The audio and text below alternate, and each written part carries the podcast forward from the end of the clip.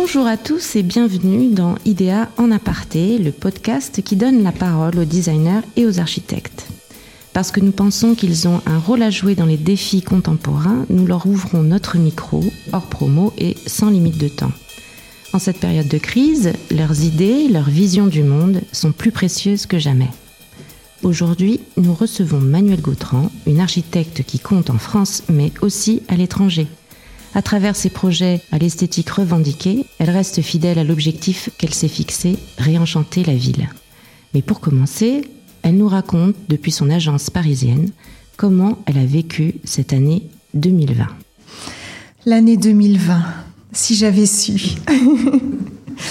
Euh, je me souviens de, l'hiver dernier où j'ai passé euh, une dizaine de jours euh, entre Noël et Nouvel An au Mexique, à Mexico plus précisément, une ville que j'adore.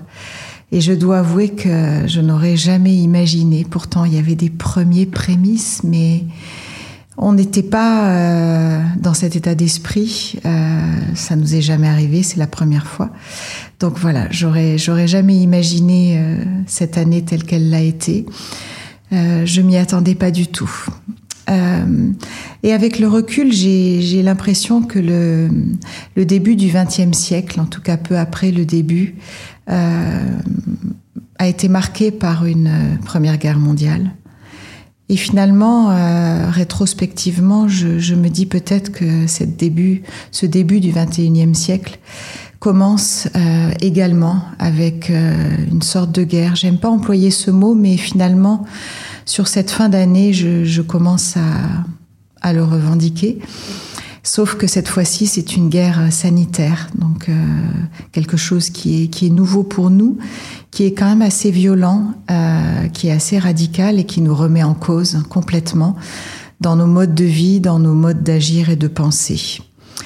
Et hum, je dois avouer que le, le, premier confinement, parce que je suis d'un naturel euh, extrêmement optimiste, d'un optimisme qui a vraiment du mal à laisser la place à autre chose.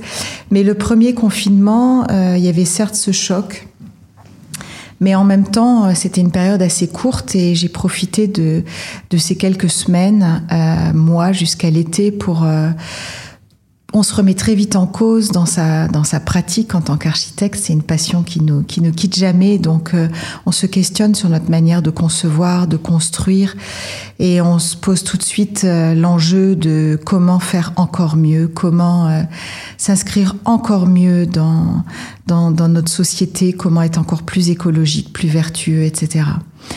et je reconnais que tout au long de l'année, cet optimisme a, parfois un peu décliné et que sur la longueur, euh, c'est difficile à, vivre. Euh, je ne dirais pas que, l'optimisme m'a quitté, mais euh, je, me rends compte que chacun, pour ce qui nous concerne, on doit absolument mettre toute l'énergie pour être extrêmement créatif, pour rebondir. Euh, pour cultiver et conserver une forme d'agilité. Euh, pour faire face à ce qui nous arrive. Et ce que je trouve, pour terminer sur une note positive, c'est que très souvent par le passé, euh, toute crise a donné lieu euh, à sa suite directe à une énorme période de créativité, d'énergie. Euh, et je me dis aujourd'hui que c'est ça qu'il faut qu'on mette en place, c'est une énorme inventivité renouvelée. Et puis pour finir cette année 2020, euh, ça a quand même été euh, une année importante pour nous parce que on a livré un projet euh, qui n'a l'air de rien, mais qui tombe finalement à pic par rapport à ce qu'on vit. ce sont des logements qui sont vraiment innovants qu'on avait gagnés dans le cadre de Réinventer Paris. Euh, et je, je, me rends compte qu'ils, je pense qu'ils répondent absolument à ce que le citoyen euh, revendique aujourd'hui et ce dont il a besoin, c'est-à-dire euh, euh, une osmose avec la nature, c'est ce que notre euh, projet propose. Euh, c'est des logements euh, dans lesquels il a participé à la conception, donc qui sont vraiment taillés euh, à leur mesure à chacun des habitants. Et puis c'est des logements qui possèdent 20% en plus d'espaces partagés programmés Et je me dis, euh, je, sais que pendant ces moments de confinement, ils en ont vraiment profité parce que j'ai beaucoup échangé avec eux. Donc je sais que euh, nos terrasses communes, le potager, euh, le solarium, c'était des, des, endroits avec une cuisine ouverte où ils se retrouvaient pendant le confinement pour pour parler un petit peu, pour échanger, pour boire un verre et pour finalement se soutenir mutuellement. Oui, c'est ce projet dans le 13e arrondissement qui s'appelle euh, Edison. Euh, finalement, les atouts de ce, bâtiment, ils vont bien au-delà de, de l'éco-conception. Euh, ça, ça, dépasse largement l'aspect euh, matériel euh, et technique. Les, les, familles qui vivent là, vous êtes vraiment penchés sur le choix de ces familles et pour imaginer un, un monde en soi. Donc l'écologie, c'est pas seulement penser aux matériaux. Non, surtout pas. C'est penser donc euh, à la manière de vivre. Oui, je pense que l'écologie, c'est avant tout euh, s'occuper de l'humain. Euh, et c'est vrai que hum, il faut tout le temps remettre l'humain au centre de, de tout ce qu'on conçoit et tout ce qu'on conçoit doit être fait pour lui, pour son épanouissement. Euh, donc, euh, avant la question de la matière, par exemple, euh, je pense qu'il est essentiel de, de redevenir plus contextuel. C'est un exemple, mais je pense que l'écologie, elle commence par là. C'est-à-dire, quand on conçoit un projet, regarder le site, le sentir, euh, s'en imprégner profondément dans des dimensions qui sont quand même pour certaines quantitatives. C'est des dimensions climatiques, c'est euh, des dimensions topographiques, mais c'est aussi plein de dimensions euh, sociales, euh, historiques culturel. C'est hum, essayer de parcourir euh, l'histoire de ce site, euh, sa genèse, tout ce qu'il a vécu progressivement pour euh, seulement ensuite imaginer un projet. Et je pense que ça rend plus humble et, ça permet de, faire en sorte que chaque projet, il est intimement lié à son contexte, qu'il met en valeur euh, et, qu'il a, il peut le mettre en valeur parce que précisément il l'a écouté auparavant. Pour moi, l'écologie, elle commence par là. Je pense que les villes euh, ont peut-être un peu souffert euh, dans les décennies qui, viennent de passer d'une architecture qui est trop souvent devenue générique, simpliste, un peu corporate. Euh, j'ose le dire. Et je pense que progressivement, il faut qu'on retourne avec un lien très fort euh, par rapport à, à la culture d'un quartier, d'une ville, d'une région, euh, d'un pays. Mais il faut vraiment s'ancrer beaucoup plus profondément euh, dans, dans ses racines avant de concevoir. Dans cette consultation euh, Réinventer Paris, est-ce que la place de la nature était vraiment centrale? Est-ce qu'elle était fondamentale dans le, projet? Alors, elle ne l'était pas euh, directement parce que la consultation était assez ouverte en soi. Elle, cherchait à, faire naître euh, des projets innovants euh, et finalement dans une palette assez large d'innovation. Euh, pour autant, nous, dans le projet, ça revient d'ailleurs à cette question de la, de la densité, euh, on avait la volonté de, de, construire donc un programme de logement, c'était du logement qu'on imaginait, mais on savait que le site était déjà dense, très dense, on est dans le 13e arrondissement, au sud de la place d'Italie, avec aussi euh, des architectures euh, relativement mitoyennes, assez hétéroclites, au pied, on est au pied d'une grande barre de 17 étages, etc. Et donc, on avait une sorte de hum, presque de culpabilité à se dire on va encore densifier un petit terrain. Donc, on a mon parti a été immédiatement ok, je densifie, mais euh, en compensation, je vais offrir euh, une végétation, mais absolument euh, pléthorique. Euh, D'ailleurs, je vais le faire aussi pour les habitants qui vont qui vont vivre dans, dans ce, ce projet de logement. Et donc, euh, l'objectif du projet a été euh, littéralement de, de, faire un petit volume qui soit revêtu de végétation euh, sur euh, toutes ses dimensions, les façades, mais aussi la toiture. C'est la raison pour laquelle euh, on a un potager sur le toit qui fait partie d'espaces partagés, mais aussi on a un travail de façade assez particulier. Les façades sont très vitrées. Et au droit de chaque fenêtre, systématiquement, on a une énorme jardinière euh, qui est un peu en hauteur, qui forme une sorte d'allège. ça veut dire que en tout, on a 300 jardinières parce qu'on a 300 fenêtres. Et la, l'innovation, à la limite, c'est pas tant celle-là que quelque chose d'autre. Je me suis aperçue que, en fait, euh, tout le monde vend des projets euh, très écolos et on voit des images euh, toutes vertes. Et puis, quand, parce que je suis très curieuse, quand je vais me promener pour voir ces projets réalisés, souvent je suis vraiment déçue parce qu'ils sont pas verts en fait. Alors j'attends qu'ils le deviennent. Des fois ils le deviennent un peu, mais des fois ils le deviennent pas du tout. Et, j'avoue que euh, ce contraste entre ce qu'on a vendu et ce qu'on a réalisé me, gêne terriblement. Donc j'ai voulu dans le projet euh, ne pas vivre ça. Et du coup, euh, on a décidé de planter bien avant l'arrivée des habitants. Donc on a, on a planté un an et demi avant la livraison du bâtiment aux habitants. Et euh, toutes ces plantes, on les a entretenues pendant un an et demi. Donc elles se sont épanouies dans des proportions que nous-mêmes n'avions pas forcément anticipées. Et les habitants sont arrivés finalement dans une nature qui était déjà là. Et je trouve que ça change complètement le rapport de l'habitant euh, à la nature, parce qu'elle l'a précédé, euh, il y a une sorte de hiérarchie qui s'opère. C'est pas l'habitant qui décide de planter une nature décorative, c'est l'habitant qui rentre dans un environnement où la nature en plus n'a pas été taillée pendant un an et demi. Donc elle, est dans un état assez, euh, on va dire, spontané, naturel. Euh, et je, pense que ça, change complètement le lien que chacun de ses habitants a avec euh, la nature. Euh, parce que, pour être franche, euh, chaque logement, on, a, fait quand même quelques petits comptes, chaque logement a 280 plantes qu'on a plantées pour lui avant qu'il arrive. Donc c'est pas rien. C'est on y a été en masse. chaque logement a également 10 mètres carrés de terre euh, en moyenne 14 jardinières. Enfin voilà, donc on a, on a manipulé euh, le paysage avec, avec vraiment l'ambition de se donner à fond.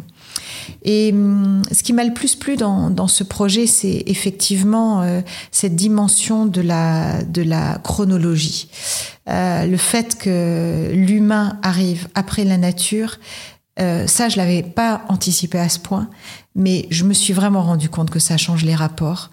Parce que par exemple, dans un des logements, je me souviens être passée et l'habitante, euh, je lui disais, parce qu'elle avait vraiment de la végétation partout devant ses fenêtres, je lui disais, mais vous pouvez tailler quand même. Et elle me disait, mais non, j'ai l'impression d'être dans ma maison de campagne, à rez-de-chaussée, avec mon jardin en face de ma fenêtre. Et voilà, là, j'étais vraiment ravie. Et je me suis rendu compte que c'était, sans le savoir, intuitivement, une démarche assez permaculturelle, c'est-à-dire euh, créer une véritable osmose entre l'humain et la nature. Euh, c'était finalement euh, essentiel. Et je pense que aussi c'est ça dont la ville a besoin demain, d'une nature qui revienne, mais pas de manière décorative, d'une manière vraiment volontariste, euh, de telle sorte à ce que l'habitant euh, soit parfois d'ailleurs euh, pris de court. je sais que certains autres, par exemple de, ma résidence Edison, ont relevé le fait que ben maintenant ils apprennent à vivre avec des abeilles, avec des araignées. Et, j'ai senti chez eux à la fois l'envie de dépasser ça, mais en même temps un petit stress au départ et je pense que ça, c'est très positif. On, va se on doit se refamiliariser avec la nature.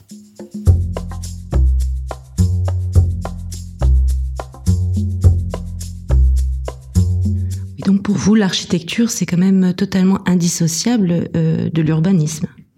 C'est complètement indissociable. Après, je me rends compte que L'urbanisme permet d'aller beaucoup plus loin parce que c'est une grande échelle. Euh, ça permet de d'avoir vraiment une réflexion globale et, et, et, d'avoir beaucoup plus de moyens pour pour développer des choses euh, qui sont plus plus délicates finalement en architecture. On a gagné un concours euh, assez récemment à Lille pour euh, créer un quartier.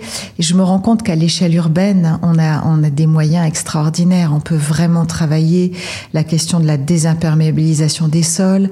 On peut étudier l'écosystème qui est en place, euh, travailler à sa mise en valeur. On peut, on peut travailler sur la refonte d'un corridor écologique et, et, on peut aussi travailler sur la question de l'architecture, sur la programmation. On peut utiliser la grande taille du projet pour mutualiser des tas de Donc mutualiser, ça veut dire euh, économiser par ailleurs des mètres carrés, ça veut dire euh, être plus compact, avoir un, une empreinte sur le site moins importante. Et puis ça permet aussi de développer des filières justement dans les questions de matériaux. Euh, ça permet aussi de mettre à grande échelle à profit le travail sur le réemploi de, matériaux qui existaient sur le site. Ça donne des moyens, ça donne une, une liberté euh, qu'on a un peu moins en tant qu'architecte parce que quand on fait un projet, euh, désimperméabiliser le sol à l'échelle d'une parcelle, c'est compliqué. Euh, travailler la question des eaux pluviales, si personne ne le fait à côté, ça, ça devient mineur. Donc l'urbanisme, oui, permet de déployer des, des moyens qui sont euh, exceptionnels et qu'il faut absolument déployer maintenant. Finalement, l'écologie, euh, c'est pas du tout une priorité nouvelle pour vous parce que vous avez beaucoup de projets euh, par le passé qui montrent euh, justement votre intérêt pour le site et, votre envie de faire vivre aussi tout un écosystème autour de, de ce que vous construisez. il y a plusieurs exemples, mais euh, Est-ce que justement, si on revient un peu sur cette année euh, 2020 qui a, qui a été euh, une sorte de, coup de semonce, est-ce que plus que jamais vous avez euh, encore plus à cœur, disons, de, développer des enjeux, euh, ces, enjeux environnementaux à travers les projets à venir? Est-ce que ça, vous allez souligner davantage ou est-ce que vous estimez que vous étiez déjà bien impliqué dans ces questions? Évidemment, ça me, ça me renforce dans, dans, dans mes convictions euh, qui sont qui sont profondes et lointaines. C'est vrai qu'elles m'ont elles m'ont suivi euh, tout au cours de, des projets parce que j'ai toujours eu à cœur la dimension euh, contextuelle. Je suis quelqu'un de très curieux et euh, chaque projet, je reconnais, euh, c'est le premier bonheur, c'est celui de, j'ai presque envie de dire de renifler le site, enfin de le de le sentir. Je me souviens de chaque visite que j'ai fait dans dans chaque site. C'est des moments hyper importants et qui qui vous rendent tellement créatifs parce qu'il y a une énergie qui en ressort. Donc ça me renforce dans mes convictions, ça me donne envie encore de mieux faire, ça c'est sûr. J'ai une sorte de, de rage de, de, faire, euh, de faire encore mieux. Il y, a, y a aussi, ça me renforce dans une conviction qui euh, parfois a un peu du mal à passer, c'est celle de la densité. Euh, je sais que c'est toujours un débat dans les villes, euh, faut-il densifier Mais je trouve ça euh, fondamental de, de, maintenant, désormais, refuser l'étalement urbain, euh, de ne plus bannir euh, la, une certaine densification de nos villes. ça, c'est une question pour moi. Enfin, c'est pour moi, il est intolérable de se poser encore la question peut-on densifier? Euh, À la place de la densification, je pense qu'il faut désormais parler d'intensité à la place de densité. Et, et, je pense aussi, euh, pour mieux formuler euh, cette, cette densité nécessaire des villes, cette intensité, je pense qu'il faut aussi arrêter de vouloir construire du neuf. Il faut se dire que on a un patrimoine déjà là. Euh, qui est euh, parfois beau, parfois moins beau, mais euh, les villes sont construites de, dizaines de milliers de bâtiments, et en fait, clairement, il y en a quand même une proportion d'entre eux qui n'ont pas d'usage ou un usage pas assez qui correspond pas à nos besoins. Il y a beaucoup de bâtiments abandonnés, il y a, y a des dents creuses qui ont aucune valeur. Et, je pense que tout élu et tout architecte doit désormais se poser d'abord la question, avant de construire, est-ce que je peux pas plutôt utiliser un bâtiment existant dans une ville?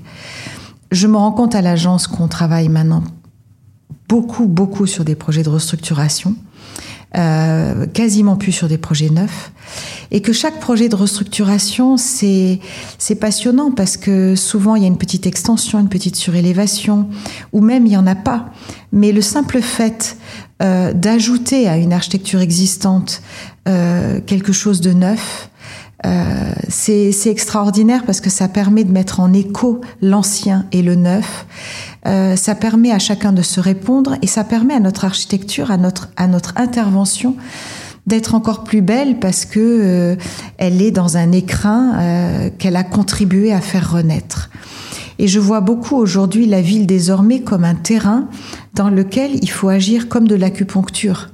Euh, c'est par ces petites opérations qu'on redonne naissance à une vie de quartier. Euh, c'est par euh, ces projets-là qu'on fait, euh, euh, qu'on régénère un bâtiment, que, et que petit à petit, finalement, une ville reste vivante. J'ai toujours été assez opposée à la notion de ville-musée parce que je pense que peut-être pour les touristes c'est bien, mais pour des habitants qui vivent au quotidien, je crois que c'est important qu'on puisse voir notre ville évoluer, s'embellir, euh, qu'on y découvre des petites surprises. Qu'on... C'est important d'être d'être surpris soi-même quand on se promène dans sa propre ville. Euh, voilà, donc je, milite encore plus aujourd'hui pour euh, construire la ville sur la ville, euh, pour s'attacher à soigner d'ailleurs des centres-villes qui sont parfois un peu en déshérence, s'agissant par exemple des, des villes moyennes. Donc c'est surtout là maintenant désormais qu'il faut mettre l'énergie.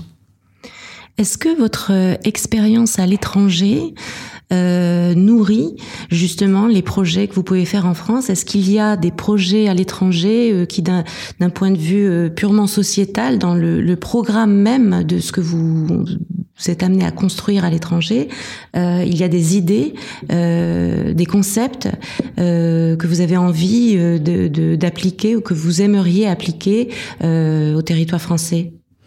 Oui, je dois euh, avouer qu'en ce moment, on est euh, en phase chantier. Euh, malheureusement d'ailleurs, c'est terrible parce que ça se passe en Australie. Et ça fait huit mois que je ne suis pas allée en Australie et le chantier a démarré il y a huit mois. Donc c'est vraiment, c'est extrêmement dur. C'est un pays aussi auquel je suis maintenant viscéralement attaché. Bref, petite parenthèse, mais oui, c'est très dur de cette, cette distance. Euh, mais ce projet qui est aujourd'hui en phase chantier m'a beaucoup appris. De toute façon, travailler à l'étranger ou même simplement voyager, c'est un enseignement euh, permanent. Euh, moi, en tout cas, qui, qui m'a nourri tout au cours de ma vie. Euh, je suis vraiment euh, accro au voyage parce que chaque fois, j'y puise euh, énormément de d'enseignement, de, richesse, et, je peux ensuite effectivement euh, mettre à profit cette richesse dans, tous mes nouveaux projets en fait. Et hum, s'agissant de l'Australie, euh, le projet donc c'est un, équipement public, c'est euh, une bibliothèque municipale avec une extension de la mairie. Et là-bas, comme il n'y a pas cette notion euh, de patrimoine qui est omniprésente, euh, finalement les règles d'urbanisme sont complètement différentes. En Europe, avant tout, on a des règles d'alignement, de gabarit, parce qu'on est dans un existant qui est tellement euh, beau, euh, historique, euh, qu'il faut absolument le, le protéger, rester dans une sorte de respect volumétrique. Là-bas, finalement, là où je construis, c'est un, un quartier de, de Sydney qui fait partie du Grand Sydney. Euh, qui possède une architecture extrêmement hétéroclite. Et du coup, euh, la, mairie, et, je pense que c'est très euh, commun en Australie et dans d'autres pays anglo-saxons, elle travaille beaucoup plus sur des règles liées au climat et à l'ensoleillement. Et en fait, toute la conception de notre projet a été marquée par une seule règle. Au concours, en fait, on avait une règle, c'était de ne pas porter ombre plus de 20 minutes sur euh, la place qui nous fait face au sud. Euh, vous savez que là-bas, le soleil vient du nord. Donc, euh, du coup, il fallait qu'on construise, mais en même temps, la place qui, nous est contiguë au sud, on n'avait pas le droit de lui porter la moindre ombre le jour le plus bas de l'année. Et ça, ça a généré à l'agence un travail vraiment sur les courbes du soleil tout au long de l'année. Euh, qui a été euh, vraiment intéressant et, et, finalement tout le projet, toute sa volumétrie a été sculptée par rapport à ces courbes du soleil. Et aujourd'hui, on arrive à dégager 8000 mètres carrés sur un terrain qui est pas très grand. On monte assez haut.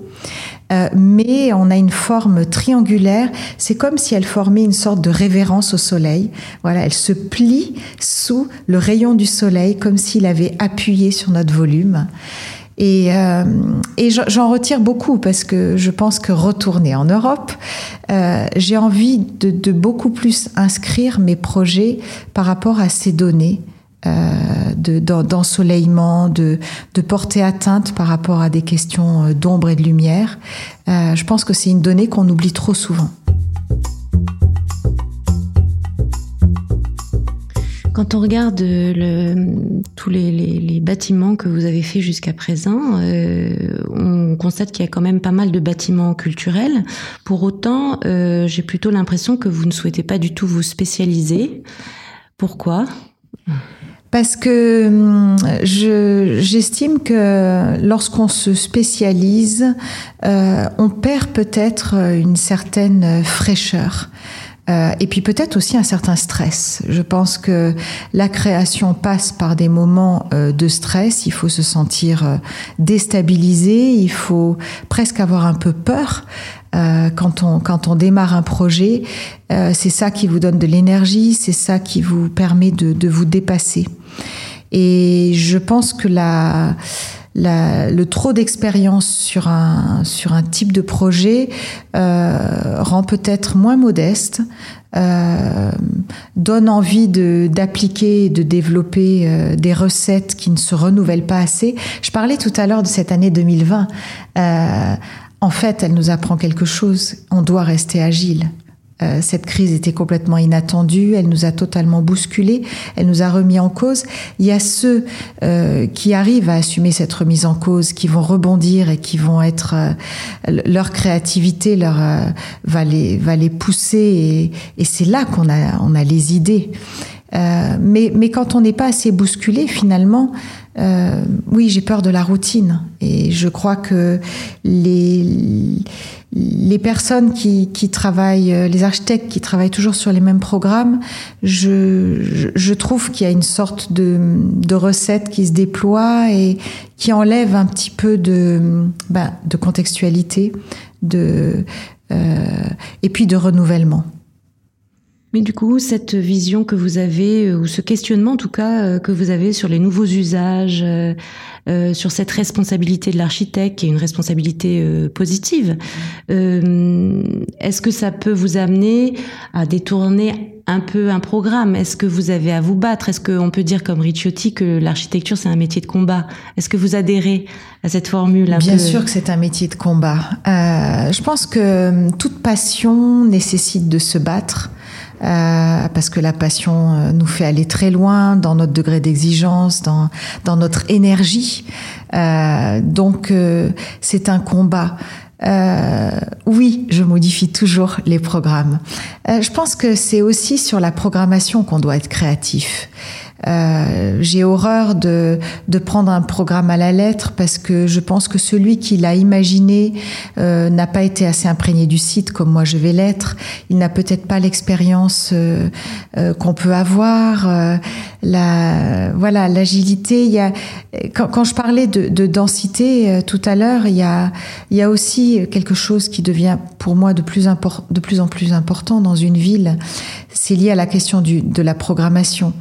Euh, je trouve que construire ou, ou, restructurer un bâtiment dans une ville, bon, c'est une forme de, de voilà de, de, de, densité qui doit être assumée, mais en même temps, euh, je trouve qu'il est important en tant qu'architecte d'avoir toujours la conscience de l'espace public. Et, et je, je trouve euh, qu'il est important de, de rentrer beaucoup plus dans une sorte de logique donnant-donnant. C'est-à-dire, on construit, on a un programme, mais dans ce programme, à chaque fois, j'essaye d'intégrer un, une fonction qui puisse être ouverte aux habitants extérieurs au bâtiment. Euh, ça, c'est quelque chose que j'ai appris en Suède. Euh, en Suède, finalement, on n'achète pas les terrains. Euh, donc on a un gros projet de, restructuration là-bas et de surélévation.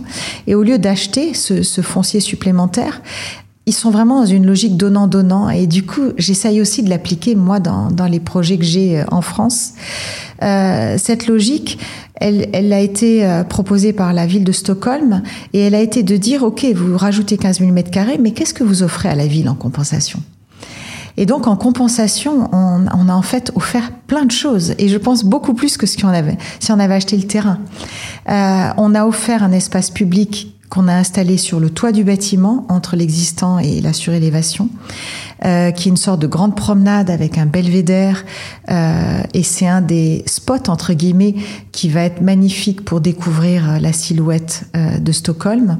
on est en, en, contrebas, on a un des, un des canals, un des canaux. donc on a une vue qui est exceptionnelle. donc on propose ça, on propose de monter l'espace public en trois dimensions. On propose d'ouvrir le cœur d'îlot. Euh, on y installe des fonctions de restauration euh, et également on travaille le pont qui mène euh, au, projet pour lequel on conçoit un aménagement urbain qui va justement rentrer dans ce cœur d'îlot. Donc la logique donnant-donnant, pour moi, elle est, elle est fondamentale parce que justement la densité des villes fait que le risque, c'est la diminution du public, l'espace public. Et c'est aussi ce qu'on a essayé de faire à Montpellier. Euh, on a installé toutes les fonctions de la manière la plus compacte possible. Elles sont, elles sont comme sculptées sous la forme d'une conque. Euh, et la conque, c'est une terrasse qui est donc dominée par euh, le volume 15 mètres plus haut. Une terrasse de 150 mètres carrés qui est accessible à tous les Montpelliérains et c'est un et c'est un café, c'est juste un balcon sur la ville. C'est une des plus belles localisations, on est plein sud.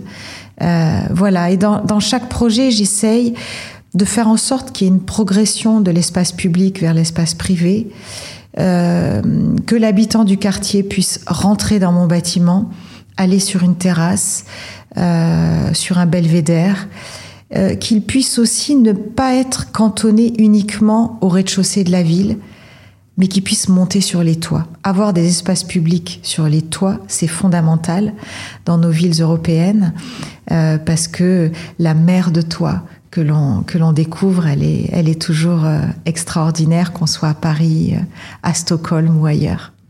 Mais quand vous, on vous écoute euh, parler de vos projets, on a quand même le sentiment que vous avez le souci euh, d'être assez exemplaire, en tout cas de montrer une architecture ou l'exemplarité d'une architecture, d'investir euh, l'espace public et donc de faire un geste citoyen d'une certaine façon. Est-ce que vous pensez que le public euh, français, par exemple, euh, est au fait de, de, de cette architecture? Est-ce qu'il est assez instruit? Est-ce qu'il, est-ce que ça l'intéresse? Est-ce que, euh, est-ce que le, le, le, public français se rend compte des enjeux, pas seulement d'une jolie façade, mais de ce que ça veut dire l'architecture dans sa ville? Est-ce que vous trouvez qu'on communique assez là-dessus? Non, euh... on communique pas assez. Non, je trouve que par rapport à d'autres pays, par exemple dans le nord de l'Europe, euh, l'architecte n'est pas, enfin l'architecture, je vais dire, euh, ça n'est pas une discipline qui est suffisamment grand public. Et pourtant, c'est elle qui façonne tout notre cadre de vie.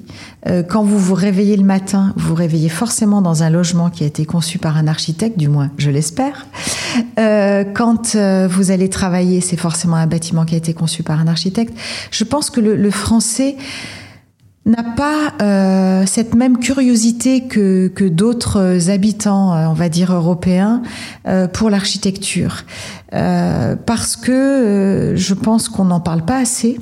Euh, la faute euh, peut-être à, ben, à la presse, à tout le monde, à notre culture historique qui fait que justement, s'agissant de culture, on va être tourné vers euh vers le théâtre, vers le cinéma, vers la lecture, la littérature.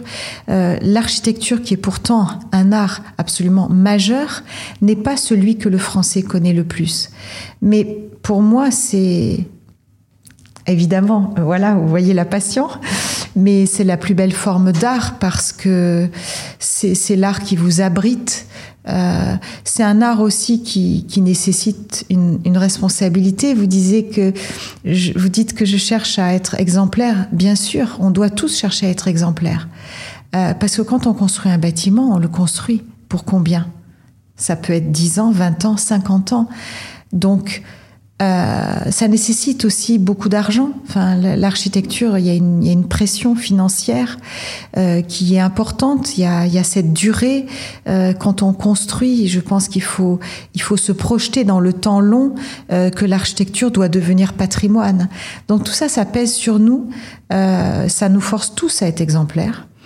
Et, et c'est vrai qu'on aimerait partager euh, notre passion et, et, les enjeux de l'architecture euh, avec avec euh, avec les habitants d'une ville, avec euh, tous nos concitoyens.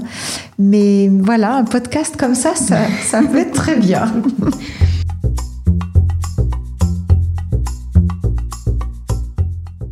vu que vous travaillez euh, sur sur euh, la matière, mais aussi sur des projets euh, sur un temps long, c'est-à-dire que en ce moment on dit on, on, parle beaucoup du monde de demain et demain et on va se réinventer demain, etc.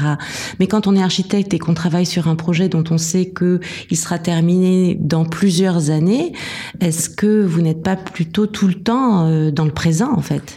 On est tout le temps dans le présent. Et je reconnais que hum, j'aime pas trop euh, euh, cette, cette, formule euh, euh, de comment dire la ville de demain. Euh, c'est aujourd'hui qu'elle se fait. Finalement, euh, le projet d'Edison, on l'a livré aujourd'hui, mais on l'a conçu a cinq ans. Alors peut-être que l'architecte, plus que d'autres, on est obligé de se projeter dans le temps long parce que justement, construire un bâtiment, ça va mettre au minimum 4-5 ans et, on est obligé d'anticiper. De toute façon, on est dans l'anticipation permanente. Euh, et ça revient d'ailleurs à, cette question euh, du combat.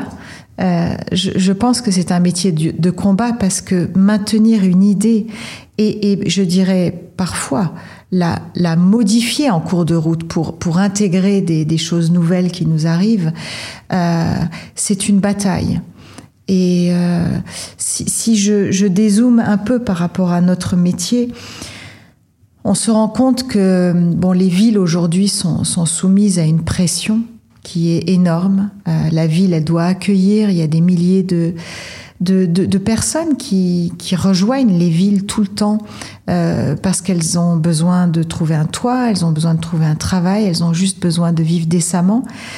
Donc il y a une pression euh, financière et foncière sur les villes qui est qui est considérable. Et ça, ça demande d'accentuer ce combat parce que euh, dans la précipitation, on peut pas non plus faire n'importe quoi. Euh, donc ça demande à la fois d'être force de proposition, mais, mais de freiner euh, des décisions qui peuvent être prises trop vite ou, ou trop sous euh, la, la, pression justement foncière et financière. En fait, j'ai la chance de, faire partie d'un comité euh, d'experts qui est piloté par la DRAC euh, Île-de-France et dont l'objectif est d'examiner des recours sur certains permis de construire. Euh, et en fait, quand on, plonge là-dedans, c'est un enseignement extraordinaire, mais qui fait en même temps un petit peu peur. Euh, parce que c'est des recours extrêmement complexes. On se rend compte que euh, la ville est soumise à une pression. Toutes les villes sont soumises à une pression foncière qui est, qui est énorme. Il faut construire du logement, il faut, il faut accueillir. Et cette pression, elle est difficile à, soutenir parce que d'un côté, il y a des élus euh, qui sont parfois désemparés, qui qui, qui ont besoin d'assumer cette construction de logements et, et qui sont désemparés parce qu'il faut absolument qu'ils soient armés pour faire face à cette pression foncière qui est parfois trop grande.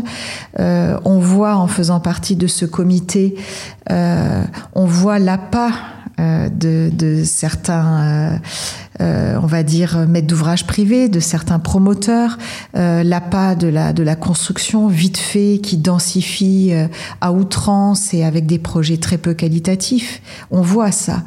Euh, on voit la privatisation de la ville. On voit aussi des projets où clairement l'architecte n'a pas eu le pouvoir. ou alors il ne l'a pas gardé, ou alors il a abandonné. Et hum, c'est extrêmement douloureux parce que on n'a jamais une solution toute faite. Euh, et on est très souvent face à des projets euh, qui, sont, qui sont mauvais, qui, qui, sont clairement mauvais pour le futur de la ville. Euh, donc on se bat contre, mais on est obligé aussi d'écouter ces élus qui sont, qui sont vraiment parfois désemparés parce que c'est un, une responsabilité considérable d'être maire. Et je me rends compte que, voilà, donc on a un métier de combat, on peut pas abandonner.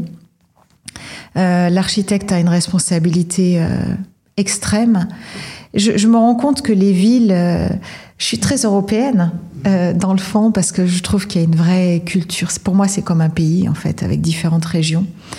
Euh, on voit que nos, nos, nos, grandes villes, toutes nos villes d'ailleurs, euh, elles, ont, elles ont franchi des siècles et des siècles en gardant cette qualité qui fait que, voilà, j'en ai des frissons, enfin des villes européennes la plupart d'entre elles sont, sont magnifiques. Elles ont un patrimoine exceptionnel qu'on a su euh, mettre en valeur, qu'on a quand même su conserver.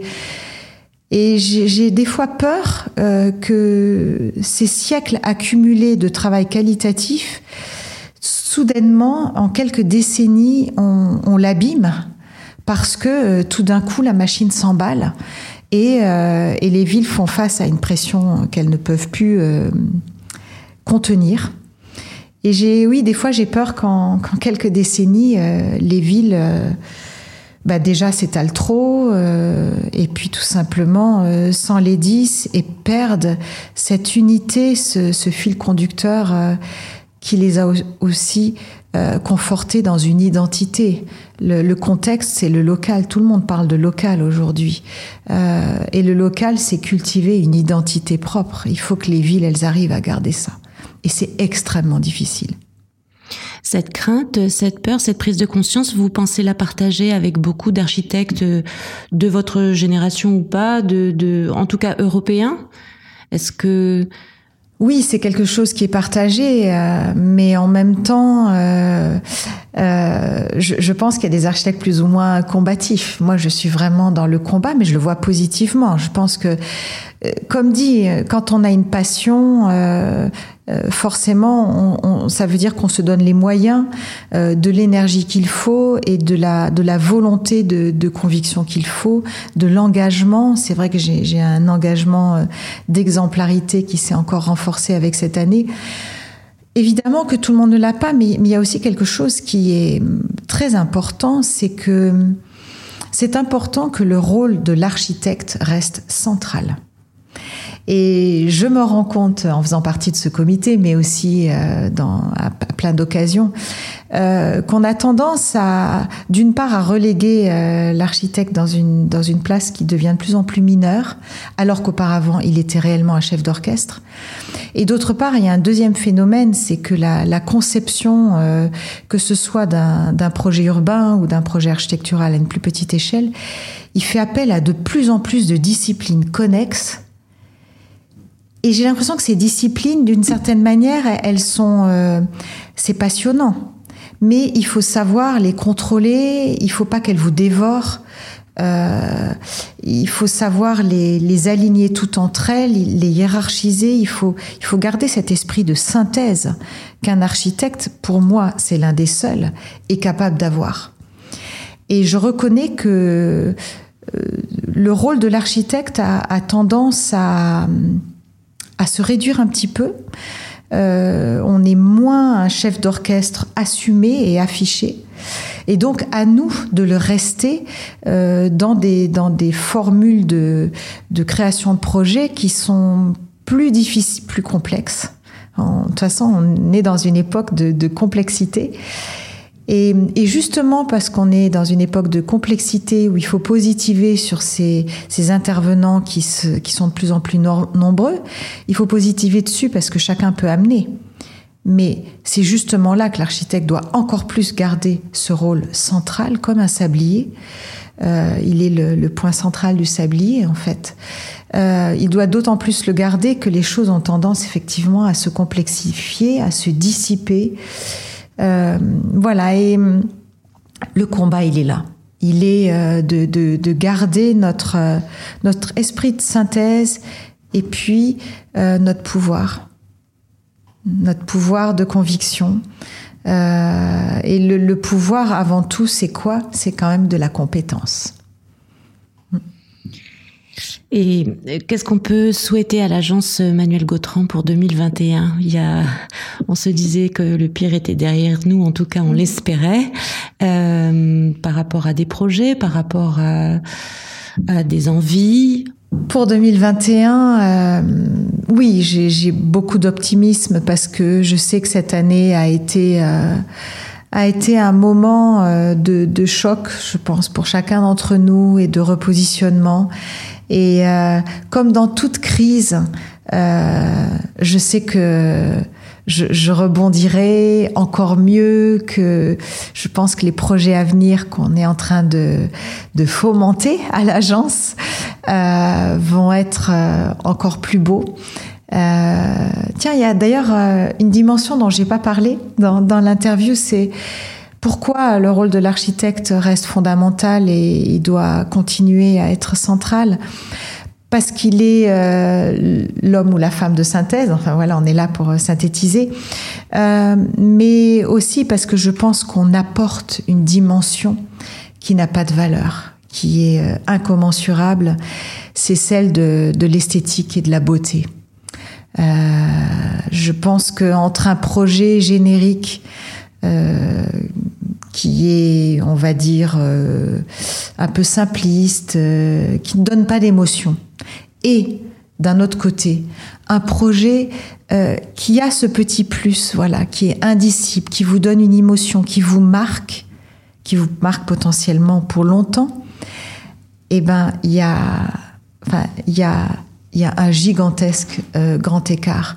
Et cette plus-value, seul un architecte, pour moi, en tout cas un créatif, euh, est capable de réellement euh, la mettre en place, l'inventer et euh, voilà et la, faire se, se réaliser. Cette dimension esthétique et, et, de beauté, finalement, ce sont des mots qu'on emploie un peu moins aujourd'hui, mais qui sont tout aussi importants qu'ils ne l'ont toujours été. C'est des dimensions moins quantifiables. J'ai l'impression qu'aussi, c'est pour ça qu'on n'ose pas en parler. Le beau, on ne sait pas le quantifier, mais pourtant, il faut quand même qu'on continue à oser en parler avec toute la subjectivité que ça comporte. Mais c'est pas grave. C'est important qu'on se confronte. Euh, qu'on qu ait des, des, des, véritables échanges entre, entre tous ceux qui fabriquent la ville et au-delà sur la question de la beauté. Et, euh, et c'est important qu'on soit pas d'accord, mais n'empêche que la beauté, c'est ce qui fait qu'un jour, euh, un bâtiment va devenir patrimoine ou pas. merci beaucoup, Manuel. Merci, Vanessa. Merci beaucoup. En tout cas, euh, J'espère que j'ai transmis euh, un peu de ma passion, un peu de mon envie pour euh, pour partie, en tout cas, le grand public. Mais je sais qu'il y a beaucoup d'avertis qui sont euh, fans d'idéat. Mais même pour le grand public aussi, j'aimerais avoir euh, transmis ma, passion de l'architecture et puis aussi transmis un peu de la responsabilité collective qu'on a. Parce qu'effectivement, je compte sur tout le monde euh, pour, euh, pour militer sur euh, cette, euh, cette passion qu'on doit développer sur, sur l'architecture, sur le développement de nos villes, sur, sur ce qui va faire finalement qu'on va garder cette, cette qualité d'environnement métropolitain européen.